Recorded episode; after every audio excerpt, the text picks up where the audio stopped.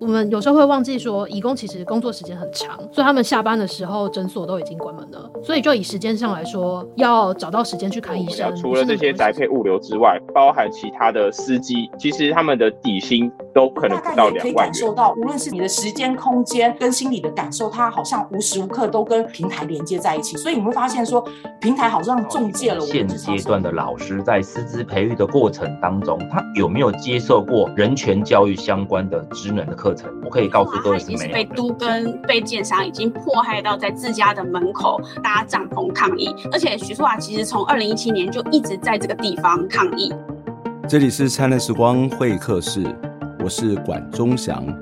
一起听见微小的声音。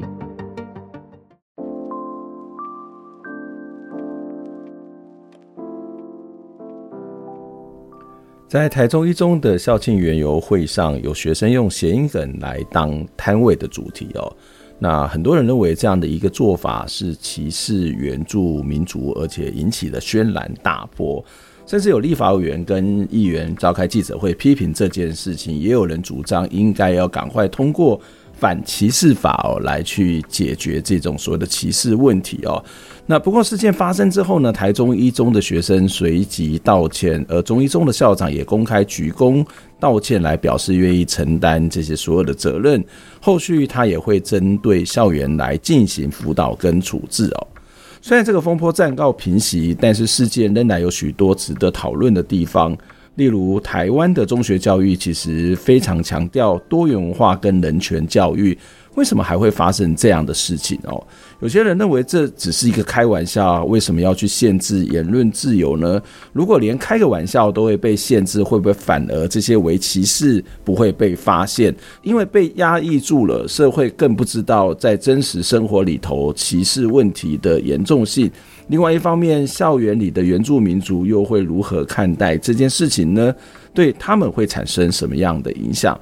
今天是我们与高中公民与社会学科中心合作的教室外的公民课单元节目里面，邀请到文化高中公民与社会科的老师肖维善肖老师来跟我们一起讨论这个话题。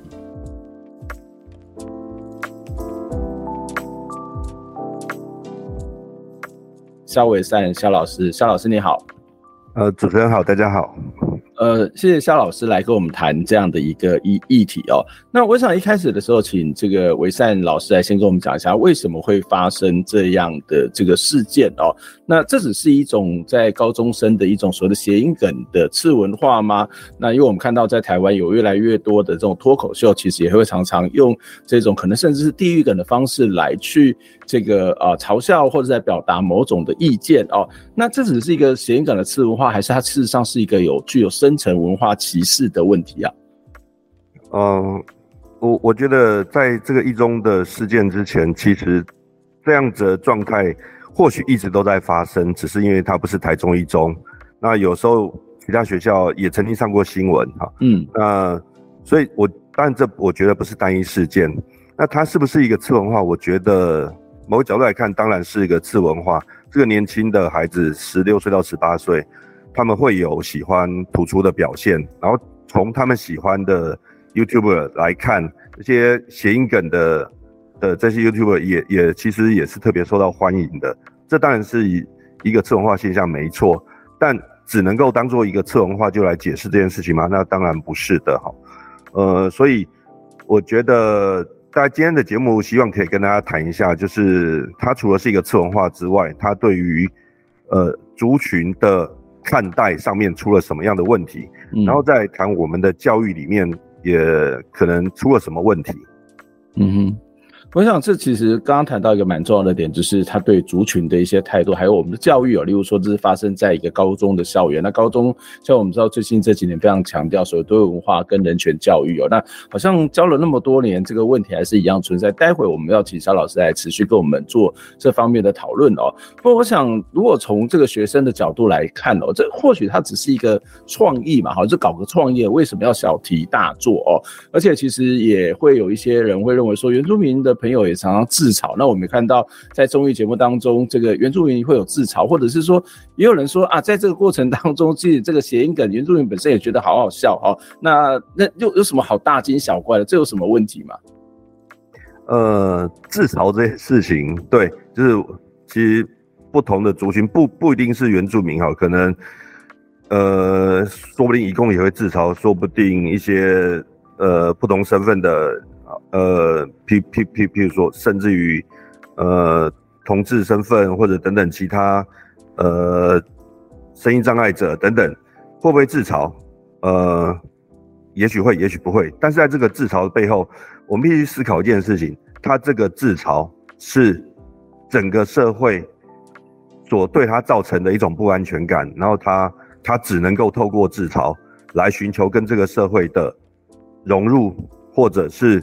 获得他自己的安全感。这这其实背后是一个比较大的问题哈。那第二个就是原住民之间互相的自嘲，就表示我们其他非原住民也可以用同样的方式去。去跟一一一起去加入这种谐音梗或者是嘲笑嘛？这这这当然要做另外的考量。嗯，为为什么不可以啊？这不就是大家就很开心，大家聊聊天吗？这这有什么样的差别吗？嗯，我呃，在我看来哈，就是自嘲这件事情是是因为，譬如说我们都是原住民，然后我们用我我们所彼此认同的梗，这个这个里这个里面，我不会在我的目的不会去贬义你这个族群的社会地位。嗯或者呈现一种这个不得已，所以我们只好用自嘲的方式来寻求某些目的哈。但是如果是别的族群的话，有可能我特别讲就是优势族群。当优势族群你去开一个社会上其他非主流族群或者弱势族群，用以族群为为梗来开这个玩笑的时候，你其实无形当中你会造成一种呃，就就是强化了、僵化了这个社会里面。主流族群跟弱势族群的一种阶级或者地位关系，所以主流族群可以，如如果主流族群可以用族群这个这个概念来开非主流族群的玩笑的话，那这种玩笑里面往往带着很多伤害性的，是针对族群性的这种刻板印象，它就会被强强化，会被放大，然后形成一个坚固的社会上的阶级。嗯，所以你觉得，呃，应该应该这样讲吧？所谓的左边有谈到一个概念，我觉得还蛮重要，就是说。呃，为什么会好笑？是因为有一个很大的原因，是因为有人受到伤害。就是说，他谈的概念叫所谓义利啦，哈，就是在一个所谓的正常的状态底下，他其实觉得不会怎么好笑。例如说，在左边你的电影当中，假设这个人走路，他就是走路，其实蛮无聊的。可是如果这个人走路，他踩到香蕉皮滑了一跤，或者是左边常常就是说啊，在这个生产线上工人当中，他们可能会有一些比较粗脱序的行为，你就会觉得好笑。所以这种所谓的呃错位，从某个角度来讲，会被认为是一种不正常的一种一种面貌啊。所谓不正常，就是符合某不符合某种主流的标准，那是可能是好，也可能是一个不好啊。那维善老师会认为说，当我们在用嘲笑这件事情的时候，当我们在用这一种所谓的呃嘲弄这件事情的时候，事实上就是把那个所谓的异常这件事情，或者是那一个所谓的错位这件事情，是特别的放大，并且让它。巩固、僵固它嘛？你是这个意思吗？是的，我是这个意思。我我其实再举一个类似的例子哈，嗯、呃，这个例子我不知道大家是不是，大家不一定同意了哈。台湾其实有一个很重要的艺人，那他当然过世哈，他他叫诸葛亮。那其实一直以来他的表演有一个很鲜明的风格，就是嘲讽。好，那他嘲讽的对象比较常见的是性别，性别上的一个调侃。嗯但是偶尔也会出现对于族群、原住民这样子的调侃。那当然，我说我我可以称为这是一种某某种表演文化，然后也有很多乡亲们喜欢这种方式。然后听到这个呃女来宾被吃豆腐等等的。那但是其实它长期下来，它其实就是塑造一种社会上族群之间彼此对待的僵固的方式。我我我觉得这也是类似的情况。嗯哼哼哼，我想要了解一下，在目前的高中校园里面，还会有这种所谓的族群的文化的差异，或者是某种歧视现象的差别，或者是说，从另外角度来看呢，其实我们从小一直就在社教会教室里面，可能也会有这种不同的语言的族群，或者是不同的这种种族的族群，例如说原汉之间的差别哦。那过去常常会有一种情况，就是说，嗯。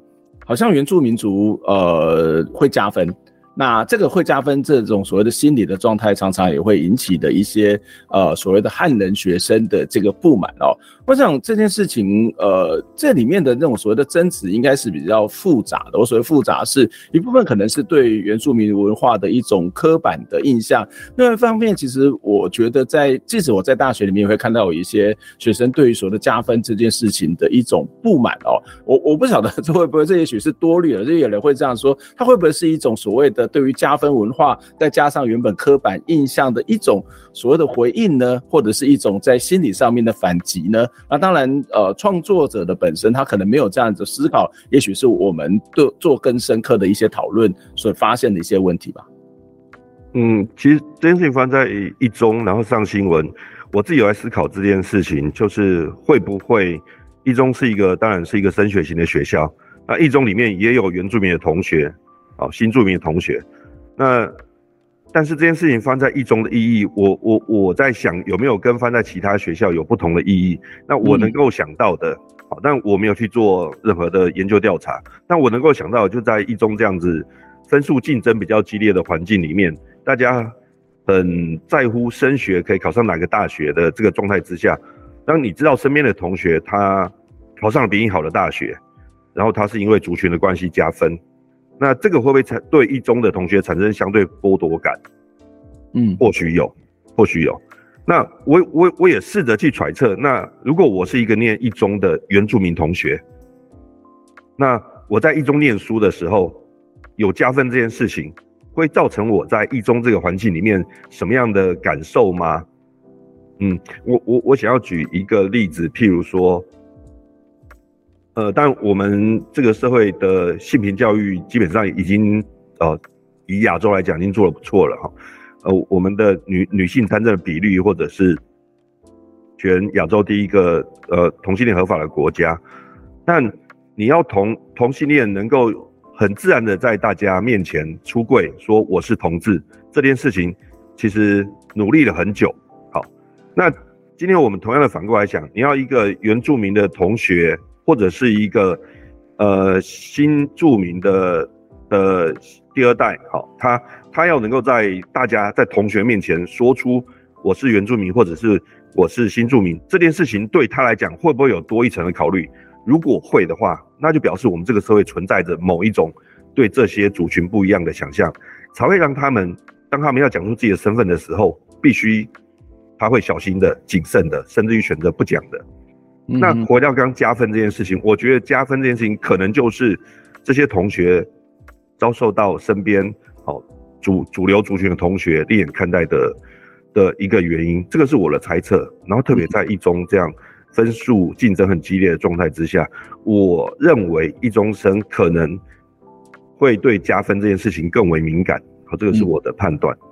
不过我们当然没有办法说这些开玩笑的学生他是因为这个原因，但是的确在我自己的教学经验当中，所谓的加分这件事情，还是会有一些呃汉人的同学是有一些意见。不过回到一个现实是，现在不是没有加分这件事情吗？那为什么大家还是对于所谓原住民族有考试有加分这件事情还是存在这种印象？现在的这种所谓的原住民族的这种呃升学的管道跟以前的加分的做法，应该有一些不一样的地方吧？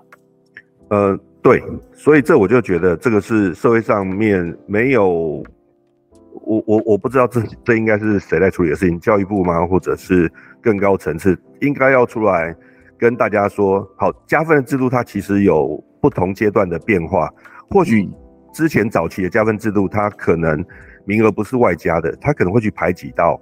其他同学的名额，但现在的加分。呃，原住民在某些条件之下，他可以乘以一点三五，那个、那个、那个，其实完全对于一般的同学，因为名额是外加的，所以他完全不会排挤到一般的同学。但是社会上面对这件事情是不清楚的，以为说原住民的加分，他其实就会排挤到就其他的同学，那这是一个错误的认知。那这错误认知一直一直变成大家主流的想法，其实也没有太多人去针对这件事情做澄清。你去问学校里面的老师。高中老师，他们知不知道原住民的名额是外加的，根本是没有影响到一般的同学，说不定连老师都不知道了。哇，嗯，那这样的讯息如何进入我们的教育，或者在这个大的社会现场去澄清这件事情？嗯，我我觉得这样的谈，事实上是要去先厘清一些。可能有的争议，或者是可能有的不满，或者是可能有的这一种的这种所谓的刚刚提到的这种所谓相对剥夺感哦。所以，但是不管如何，回到一个事实的讨论，它事实上是蛮重要的哦。那其实，在学校里面，除了这些我们看到原住民族可能存在的，刚刚呃维善老师所提到的，还是有这些为歧视的问题哦。那还有什么样的一种所谓的文化歧视，也在这个大学高啊高中里头或者中学里头，还是一样在发生的。嗯，其实我我的教学经验里面，像如果他的父母亲是来自于东南亚籍的，我觉得这样的同学，他们也跟原住民同学有类似的境遇，就他们其实不不太敢在大家面前说出自己的身份。嗯，那这个现象就很明确的显现了我们的，就算是校园里面学生还那么年轻，但是。也已经产生了对非常容易产生对这些族群，好原住民或者是新住民他们的不一样的眼光。嗯、那明明我们的课纲里面从国小、国中、高中、大学没有嘛？哈，现在课纲，但是我们都教过了哈，要多元、包容、尊重，这些课纲都在教。可是为什么？呃。到目前为止，校园里面还存在这样的现象。那其实我们我们我们要去思考，就是我们的多元文化教育的实施的方式，跟人权教育实施的方式，究竟只是让学生知道这件事情，还是让学生真的能够认同跟理解？嗯，这件事情，我我觉得中间还是有差异的。我举个例子好了，伊丽马克很强调那个几大议题的融入，那。呃，我本身的学校是有是有是属于高优计划里面的前导学校。那现在前导呃，所谓前导学校就是它要比其他的高中更更早去做做一些课程或议题的发展，然后再去推广到其他学校哈，所以被认为前导学校。那以以我的了解，这几大议题里面，海洋啊、环境啊、人权议题啊，都。文化啦，等等的议题里面，最少学校申请的就是人权教育，嗯的这个主体。嗯嗯、那可见人权教育其实是一个非常不好做的教育。然后当他又要跟多元文化结合的时候，学校里面究竟有没有特定就是比较完整的课程在教育学生多元文化、人权教育这件事情？我觉得目前其实还非常的不足。尽管我们的课程。里面不要说公公民课啊，教教部强调课纲是融入式的教学，应该各个学科国文科各学科应该都有。但是事实上，学生只是如果他是考题的话，学生都可以答对，嗯。但是学生在答对的同时，学生做出来的行为却是跟他的答案是相反的，嗯。这这让我想到一句话，就知道是一回事，实践又是另外一回事啊。我觉得这个其实。很困难哈，我说很困难，是我我自己在教学经验里面就曾经遇到过一个状况，一种状态，就是在非常多年以前，我在呃世新大学任教的时候，呃大概十多年前，大概十七八年前了哦，然后我就请新住民的朋友到课堂上面来跟大家分享。那我刚好有事情离开了一下下，那结果回到教室的时候，就出现了一个画面，就是新住民的同学，呃，这个班班上的同学就跟新住民吵架哦。那为什么会吵架？因为当时在讨论有关于移民法的修法，因为呃，在移民法里头会要求要成为中华民国的国籍，他必须要有财力证明，也必须要学历证明哦。那这个财力证明跟学历证明，其实对于当时甚至即使是现在啦，这些新的移民新住民事实上都有点困难哦。那所以他们就觉得说，这样的一个法规这个政策是有问题的。不过同学都会有一个态度说，哎。政府这样子定是为你好，为什么是为你好？一部分就是说，财力证明就是，如果你今天跟你老公离婚了，至少你有一笔钱哈，然后可以保护你自己哦。那学历证明呢？他的同学们的意思是说。这个你来这里本来就要懂这些呃台湾的一些文化语言呐、啊，认识字是很应该，就好像我们出国会考托福、会考 GRE 一样，我们必须要有一定的语言的能力哦。那所以他们就开始有一些争执，有一些争吵。可是我觉得很好玩，这那堂课是多元文化哦，就那堂课叫多元化，是跨文化传播的课。我们在课堂里面事实上在前面几周也都在谈一些基本的概念，那同学仿佛都。都理解，可是到了一个实际的经验的时候，其实就会产生一些冲突，产生一些落差哦。那后来我就跟同学说，那我们不要考试了，因为这种态度的问题是没有办法考试的哈。所以我后来花了一个多月的时间，每一天都在跟同学在聊这件事情，就是诶，为什么会发生这件事情，然后为什么会这样？那。我我我发现一个很有趣的现象，在同学里面，事实上还是有两群人呐，哈，其中的一群呢，其实是比较呃站在这些新移民的角度，他是比较少数；另外一群人是比较刚刚谈到的，这大多数同学的这种质疑的反应哦。那那少群人是谁呢？就是有我觉得有两种，一种是曾经到国外去游学的。长期游学的台湾的同学，另外一个是从国外来台湾读书的侨生，就是外籍生。那你会发现，这些有国外的跨文化经验的人，当他在面对这个问题的时候，他反而是比较能够同理，比较能够去面对这样的一个问题。可是，如果比较没有这个经验的时候，事实上比较能够比较会从，反而会从自己本位的思考。那这个其实很有趣的，就是包括刚刚谈到的这个呃一零八课纲，或在过去一直以来就有所谓的多元化教育、人权教育，在高中、在中学里面其实都有，可是还是会发生这样一个问题。所以我，我待会儿会回过头来，我们先休息一下，会回回过头来再请教伟善老师，就是说，那课纲有了，然后呢，这个可能也有一些老师在教。那甚至也在考试，那到底是怎么教的？到底教的方法是有用的吗？或是有效的吗？为什么这样的问题其实还是会发生？我们先休息一下。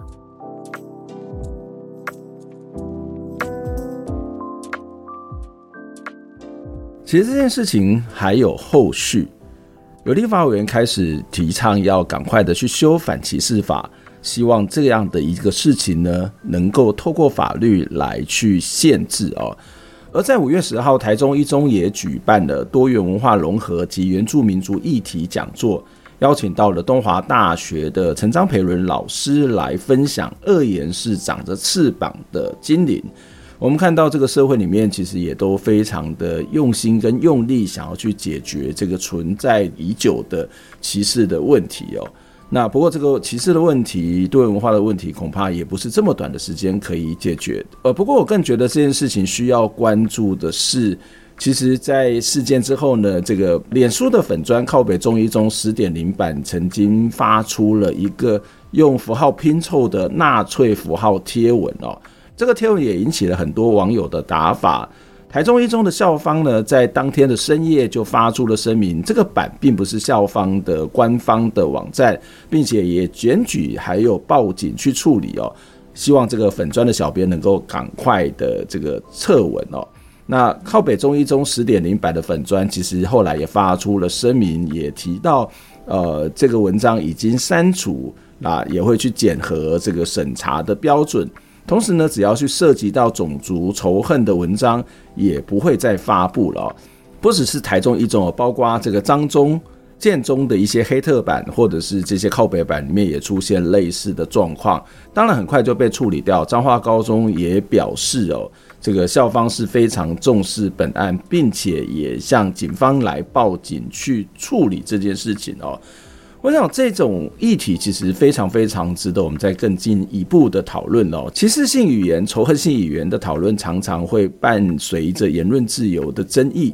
两者之间该怎么平衡是非常值得讨论的议题哦。进一步来看，这样的一个事件会不会造成学校去管制的言论自由，或者是过度的用道德的角度来限制某些言论的发生？而这对教育而言，真的会是一件好事吗？那可是如果不好好的去处理，不去做限制，又出现这种歧视性的声音、歧视性的意见、歧视性的表达，又该怎么办呢？我们接下来还要来请萧维善老师针对这部分来跟我们讨论，来看一看在教学的现场到底可以怎么来处理，怎么去面对。在进访谈之前，我们也期待大家可以透过捐款的方式来支持我们。透过您的捐款，可以让我们走得更远更好。捐款的方式就在节目的说明栏当中，欢迎你点选来支持，一起听见微小的声音。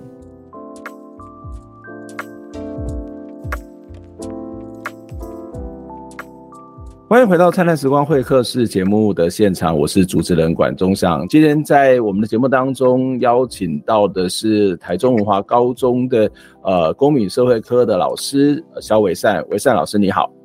哎，大家好。我们刚在前面的这个一段当中提到了这个台中一中的事件，也提到了在现在的高中的教育当中，其实是有多元文化，是有所谓的人权教育的，特别是一零八课纲。我想也不是一零八课纲啦，就是在更早之前的课纲，事实上都蛮重视这些议题跟重视概念哦。可是回到一个现实的状况，就是说知道是一回事，实践是一回事。听得懂是一回事，可是日常生活展现出来，恐怕又是另外一回事哦。那一零八课纲也好，或者说在高中的这个，虽然在这些课纲里面都有人权跟多元文化教育，那实际上面你们是怎么教的呢？为什么还会有这样一个问题产生呢？呃，就我的了解哈，因为我本身是公民科，那一零八课纲很大程度的把原住民这个主题放到一零八课纲里面，那放到哪里呢？呃，在历史科，历史科的课纲里面增加很多原住民主题的的内容。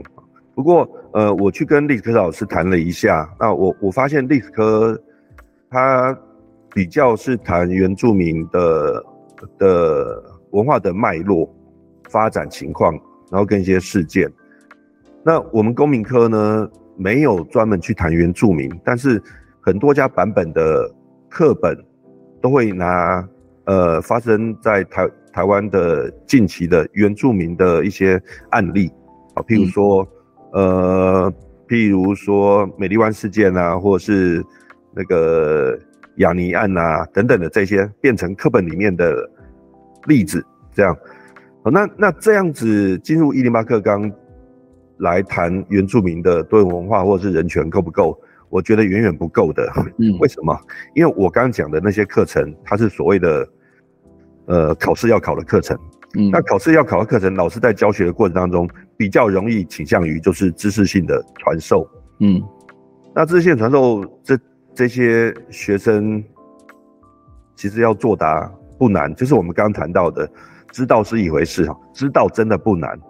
嗯，但是你要把它化成是你自己的价值观，这件事情就很难。嗯，所以才会在各高中，这个一一直在出现相同类似的事情，包括这次的一中。那我刚才提到一件事情，就是好，如果我们不要在不要只是在必修的课程里面考考试学科里面来教这个东西，我们把它开成一门课呢？因为像一零八课纲里面有选修课，我自己本身有开了一门课，叫做《公民一场思辨之旅》，那它主要是谈思辨，当然里面有很多都是人权议题的。我也有针对原住民的议题，好，然后开了两个到三个，就两周到三周是谈原住民的议题，可能是谈好汤医生案，也有可能是谈这个王光禄案，嗯，但但，我刚刚有提到说，一般的学校各大议题，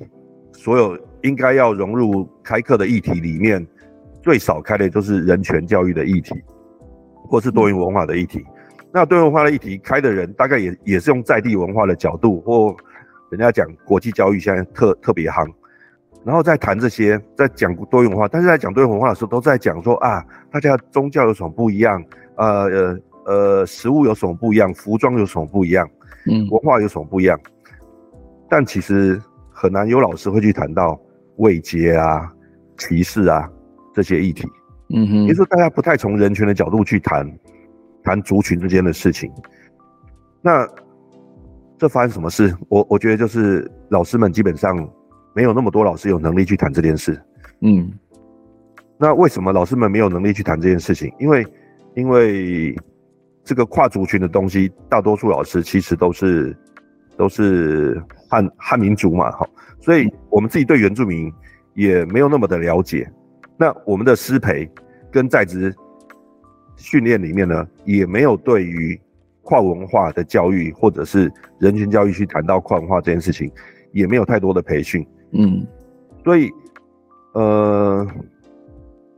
譬如说一中这件事情发生了，学校赶快入班做了辅导了，这是我看到学校对外的新闻稿。我我先讲，我在此没有要批评一中的什么了哈，但是我就在想说，好，那今天不管一中也好，任何学校发生这样的事情。该校所谓马上介入那个班级去做处理，那个处理两个字，我在想处理了什么？第一个可能是对该当事人做了辅导，就辅导处的老师来做辅导，但是接下来那教育的部分怎么办？你这个班级，好，大家表决通过用这样子当做你摊位的名称，那出事了，那接下来学校进来的教育的部分是什么？嗯，我们从国小、国中、高中都已经跟你讲过不要歧视了，跟你讲过要多元尊重了，这些东西大家都会了。那发生事情之后，学校再是不是再把它重新再讲一遍？嗯、那这样有效果吗？嗯，所以每一次只要发生事情，然后学校哦又说再跟大家说一次不该歧视，然后因为什么所以不该歧视。那如果在学校教育对于人权教育、对于多元文化的教育，只是永远告诉你这样子的话，那其实这些事情保证就是一直不断在不同学校发生而已。嗯，所以我的建议就是，可能。如果国教署要处理这件事情，那必须还是要对线上的老师再继续做培训。就是线上老师，你必须带出来的课程跟学生之间，你要如何设计课程，让学生能够去同理跟理解这个不同的族群，他们在这个社会里面是属于弱势，或者我们讲社会学的名词叫被宰制的阶级的时候，那在这整个结构里面，他们是怎么样去面对这个结构的？那当我们在带个别的个案，我刚刚提到说，课本上公民课本上提个别的个案，好，同学可能会去同情这个个案里面的这个人，嗯，比如说我们讲汤医生，我们讲王光禄，但是我们的教学不能够让同学只停留在同情这个个个个别的主角上面，同学应该去看到这个背后整个社会结构性的歧视，或者说我们讲的微歧视，嗯，就是微歧视里面。有分有意识的歧视，跟你自己没有意识的歧视，还有一种就是什么？就是漠视。当你看到别人在对原住民族在进行可能一些不礼貌、不尊重的行为的时候，你是不是扮演那个漠视者的角色？这也是一种微歧视。那我们如何透过课程让学生去感受到，原来我在这个里面的扮演的角色，我可能也是那个围棋室里面当中的一个人。嗯哼，教育必须要教到至少要教到这个层次，不然学生就只是知道，但是他没有真正的发现或者接受这样子的一个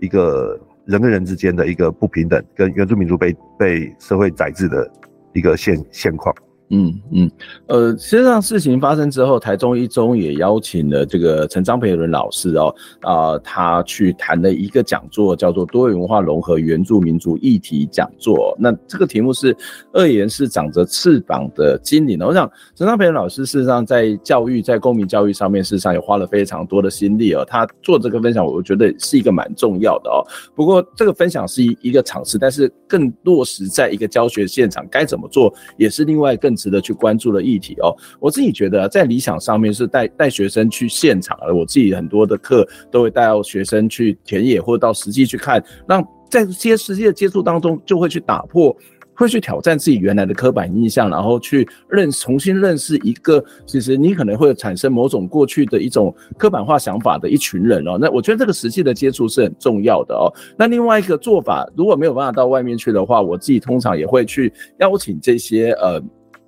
社会里面相对之下比较弱势的朋友，他到课堂上面来演讲。例如说，我的课上也曾经邀请的这个精神障碍者来教室里面跟大家分享他自己的一些一些过程哦。我我不晓得这样的一种做法，实际的做法，不管是在课堂上面也好，或是刚刚谈到的这个所谓的师培也好、研习也好，是有可能做的吗？因为我看你的研习活动也非常多啊，你们一大堆的公民老师每天这个呃东奔西跑，然后南北一天到晚要坐坐高铁、坐火车。都在上课，那那这些没有办法透过这一种比较实际的接触或实际的对话来去更认识，或是更体会到那样的一种所谓的文化差异，或是你刚刚谈到的这种阶级问题吗？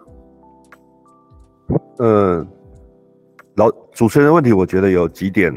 我我回应一下。第一个就是，是不是有这么多的老师对这个议题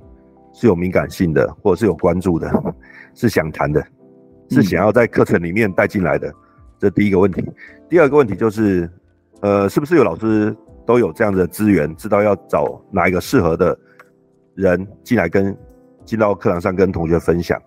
大家知不知道有没有资源？还有就是经费的问题。嗯，那当然一零八课堂弄了很多的经费，所以老师要愿意去写计划。不过我觉得这都其次，重点是有多少比例的老师是有在关注这件事情，是愿意而且有能力去认识相呃适当的资源，然后把它带到课堂里面。嗯，对我我觉得这其实都已经快要从一零八课纲走到一一八课纲了。这在一一八课纲之前，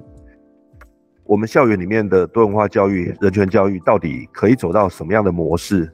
什么样的样子，对学生产生什么样的影响？我觉得那个路还有非常的长。嗯，就我自己在人权教育这块领域，我所接触到的其他学校的，因为我在某些群体里面，我发现真的很少学校愿意做人权教育。嗯哼，嗯哼，似乎是一块一个烫手山芋的感觉。烫手山芋的原因是什么？是是要，呃我我觉得公民老师都很忙啦。其实应该讲说，每个老师他都有很多，包括他教学或者他在研习都很忙。我觉得有时候烫手山芋是因为他可能心有余而力不足吧。呃，有些学校的学校行政的环境不是那么的友善，他会认为说，你在谈这些事情，我可能会接学校可能会接到家长的电话。或者是你把学生教了有这些人权意识了，那有时候学校会很难做。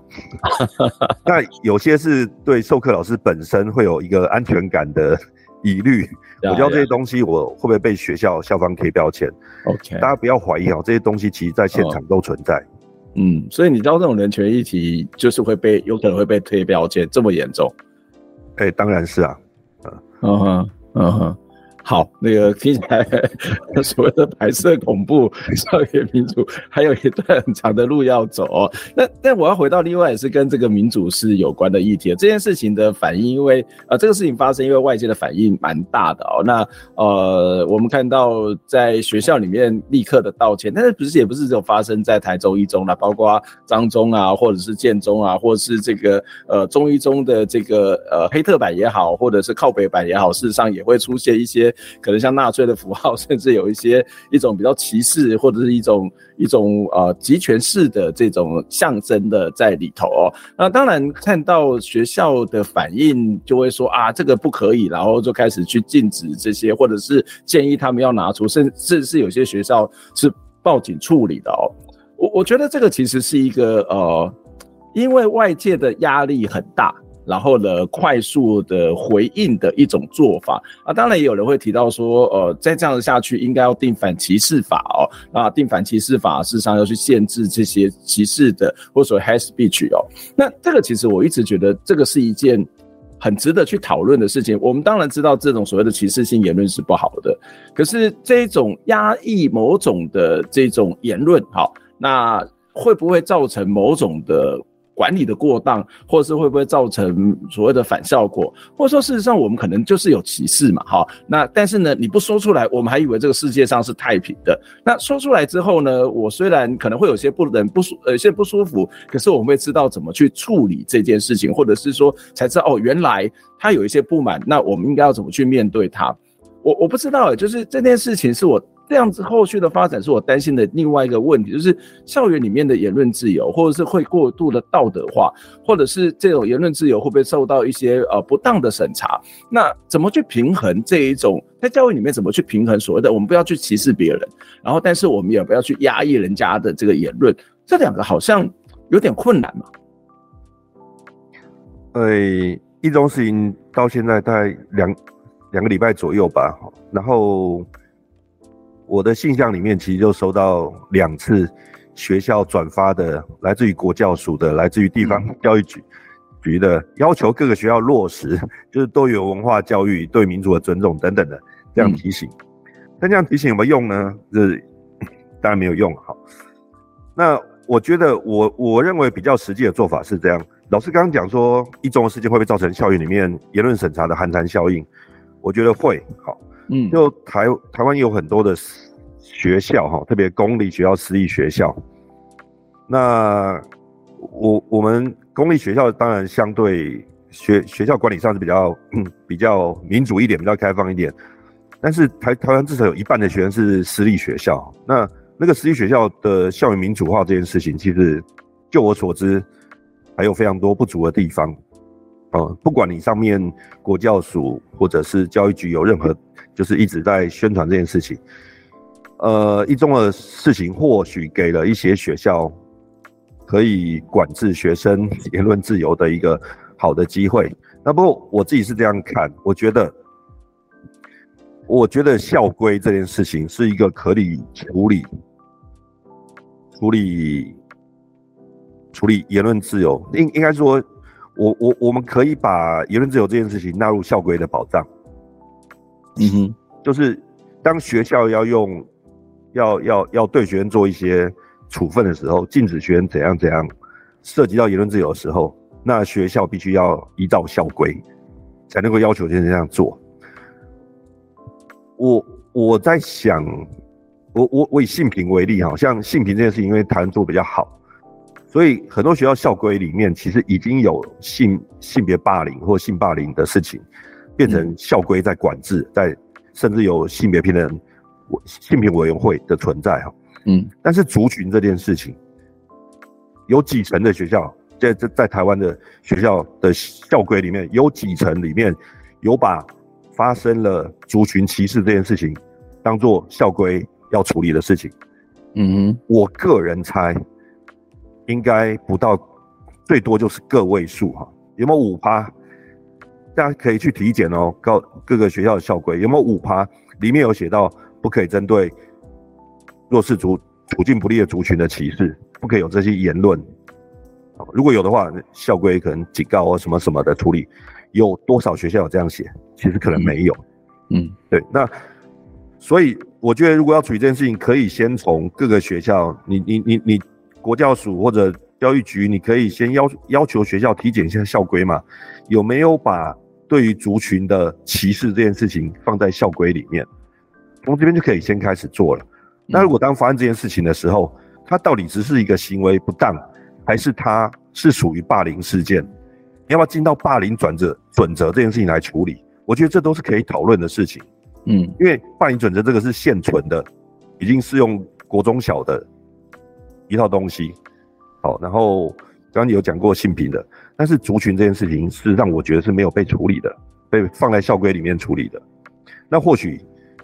真正比较有效的做法，其实我觉得可以从这上面着手。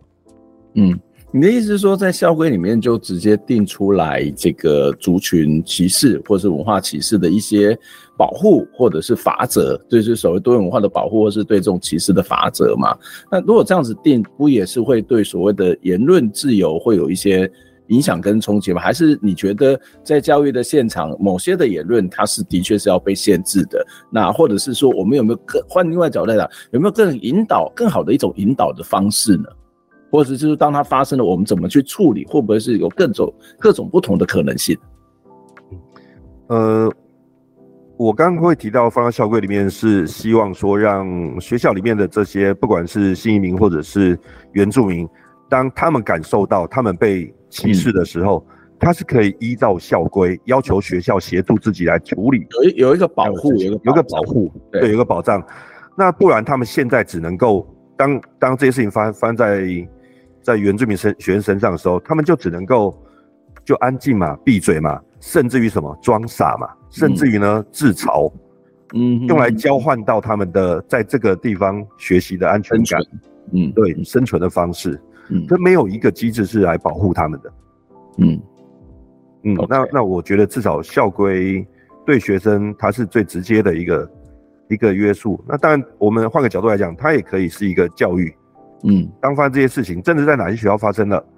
那学校就启动这个机制，然后进入班级，然后开始对这班级做辅导，然后也跟他们讲说校规里面有这些东西了。嗯嗯。不过我还是回来谈，就是。学校有没有能力去跟学生谈？就学校如果不断的只是讲说你你不你们不可以歧视，不可以歧视，校规有罚。嗯，那这个国小就做过这样的事情啊，国中再做一次，高中再做一次。嗯，所以我觉得最根本的事情哈，但我觉得校规只是治标的手段之一啊，最根本还是要回到教育这件事情上面。那教育就是我刚刚讲的，是不是我们有足够的老师能够？能够面对学生去谈这些课程，嗯，这个还是蛮重要的。嗯嗯嗯，所以你并不觉得说一定要去做事先的审查，或者是某种严厉的呃所谓的管制，而是有一个保护的措施，然后有一个呃解决的一种方法，然后或者是来去协助他们理解这些问题的一些最基本的做法，是这个意思吗？嗯，对，是我比较倾向于这个立场，就是事事前审查这件事情会让学校对学生的很多的管制会很容易无限放大，就是威权之手又再度的又回来了。对，所以如果有一个校规在那边的话，那校规其实也是约束了学校的行为。嗯哼，嗯，对，嗯。OK，好，我想最后一个问题想要请教维善老师哦，就是呃，您自己的学校里面事实上有原住民族的学生，那在一中也有，你们在学校有跟原住民的学生来聊过这个议题吗？那他们的反应又是什么呢？呃，一中的事件发生之后到现在，我还没有机会呃问原住民的同学，不过之前我跟原住民同学接触的时候，我的确有问过自嘲这件事情。嗯，嗯，我就问他们说：“你们、你们哇，你们开开开玩笑的尺度很大耶，这样对？那我说，那别非原住民的可以跟你们讲同样的话吗？他马上说：当然不行啊。嗯嗯嗯，他们他们说这个就是意义不一样。嗯哼，OK。所以这这对他来讲，就是我们刚刚谈到所谓的内团体和外团体，事实上还有一些一些差别了哈。嗯。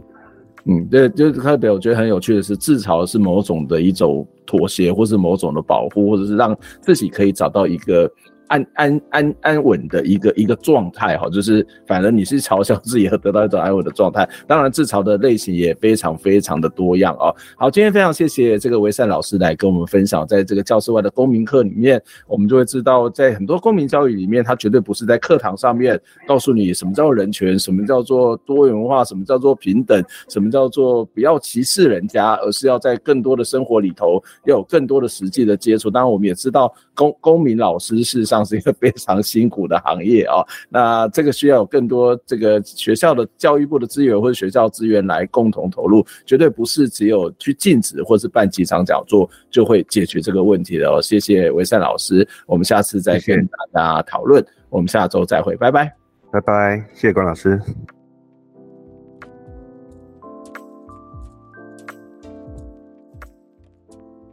听完这期节目，你有什么样的想法呢？非常欢迎您可以留言来跟我们分享您的看法、您的感受。当然，也期待您可以透过捐款的方式支持我们，或者订阅我们的节目、分享我们的节目，不管是 YouTube 或者是 Podcast 频道。谢谢您的收听，下周再会。